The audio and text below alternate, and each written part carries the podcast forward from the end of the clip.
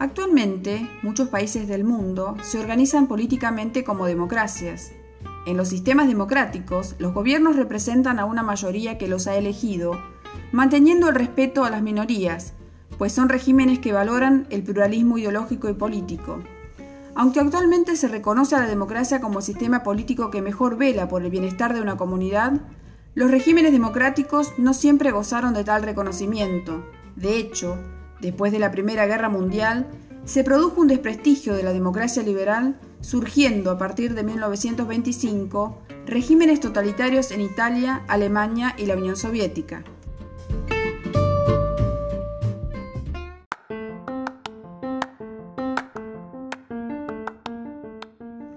Las experiencias totalitarias que se desarrollaron en Europa respondieron en gran medida a las características del periodo de posguerra desde 1919 a 1939. Tras el fin de la Primera Guerra Mundial, las democracias liberales no lograron controlar los problemas económicos y sociales derivados del conflicto, ni pudieron resolver los estragos provocados por la gran crisis económica de 1929.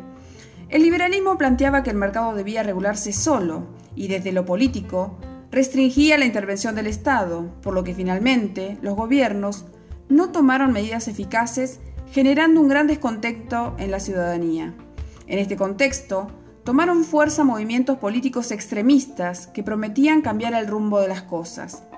La izquierda comunista, fomentada en Europa y en el resto del mundo por la Unión Soviética, representó una opción política para una parte considerable de la población europea.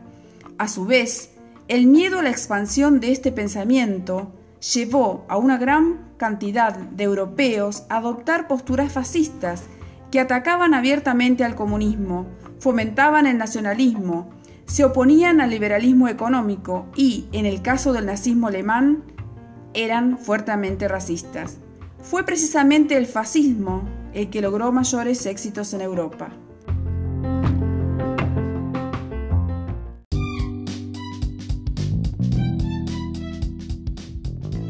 Tanto el comunismo soviético de Stalin como los fascismos europeos se caracterizaron por ser antidemocráticos y por intentar un control absoluto sobre sus poblaciones. Así, la Unión Europea, Alemania y en menor medida Italia se aproximaron al modelo de lo que se conoce como régimen totalitario. Especialmente en los dos primeros, el Estado intentó vigilar todos los aspectos de la vida de los individuos, sin dejar espacio para la libertad. Como lo dice su nombre, el totalitarismo pretendía ejercer un control total sobre el escenario político, social y económico del Estado.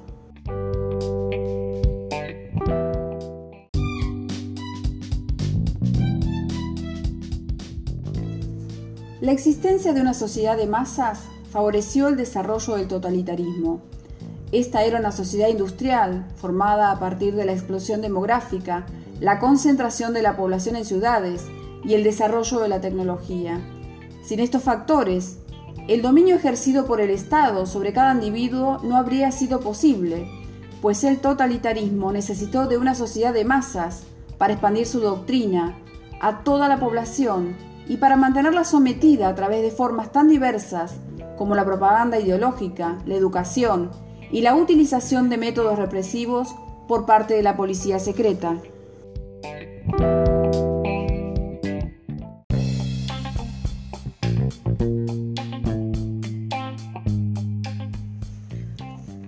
Bien, ¿cuáles eran las características de los totalitarismos?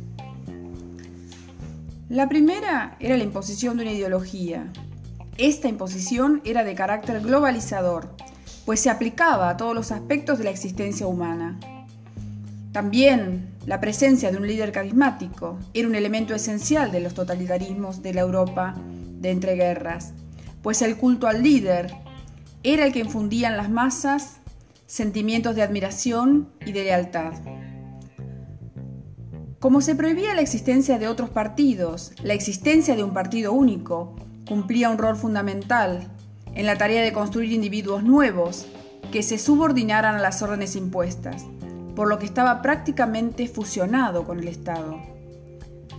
Toda la subordinación de las personas al Estado pues el Estado era concebido como un vehículo para crear un nuevo tipo de sociedad que debía ser impuesta por y desde el Estado. También el control total de los medios de comunicación y educación. El Estado utilizaba este monopolio para difundir la propaganda política, que permitía fortalecer la ideología dominante. También existió una fuerte represión. Todas las personas o organizaciones que se opusieran a la ideología impuesta eran perseguidas y eliminadas.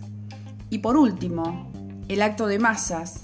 Se fomentaban las concentraciones públicas masivas con el fin de controlar al conjunto de la sociedad, adoctrinarlos y fomentar su espíritu colectivo.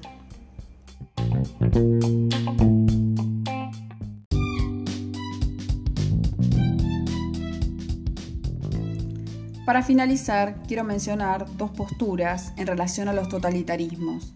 La primera, la de la filósofa alemana Hannah Arendt, que ha dedicado parte de su vida y su obra a este fenómeno político. Para Arendt, el comunismo y el nazismo representan las dos caras de una misma moneda, ya que en ambos casos la sociedad quedó sometida al poder total de un partido y su jefe, el cual destruyó todo el orden vigente por medio de la sumisión de los individuos a una maquinaria del terror que coartó por completo su libertad. Por otro lado, esta postura ha tenido detractores. Para el historiador inglés Eric Hobsbawm, la convergencia entre ambos regímenes fue superficial y solo en la formalidad se podrán establecer semejanzas, ya que sus raíces ideológicas se encuentran muy alejadas de una naturaleza común.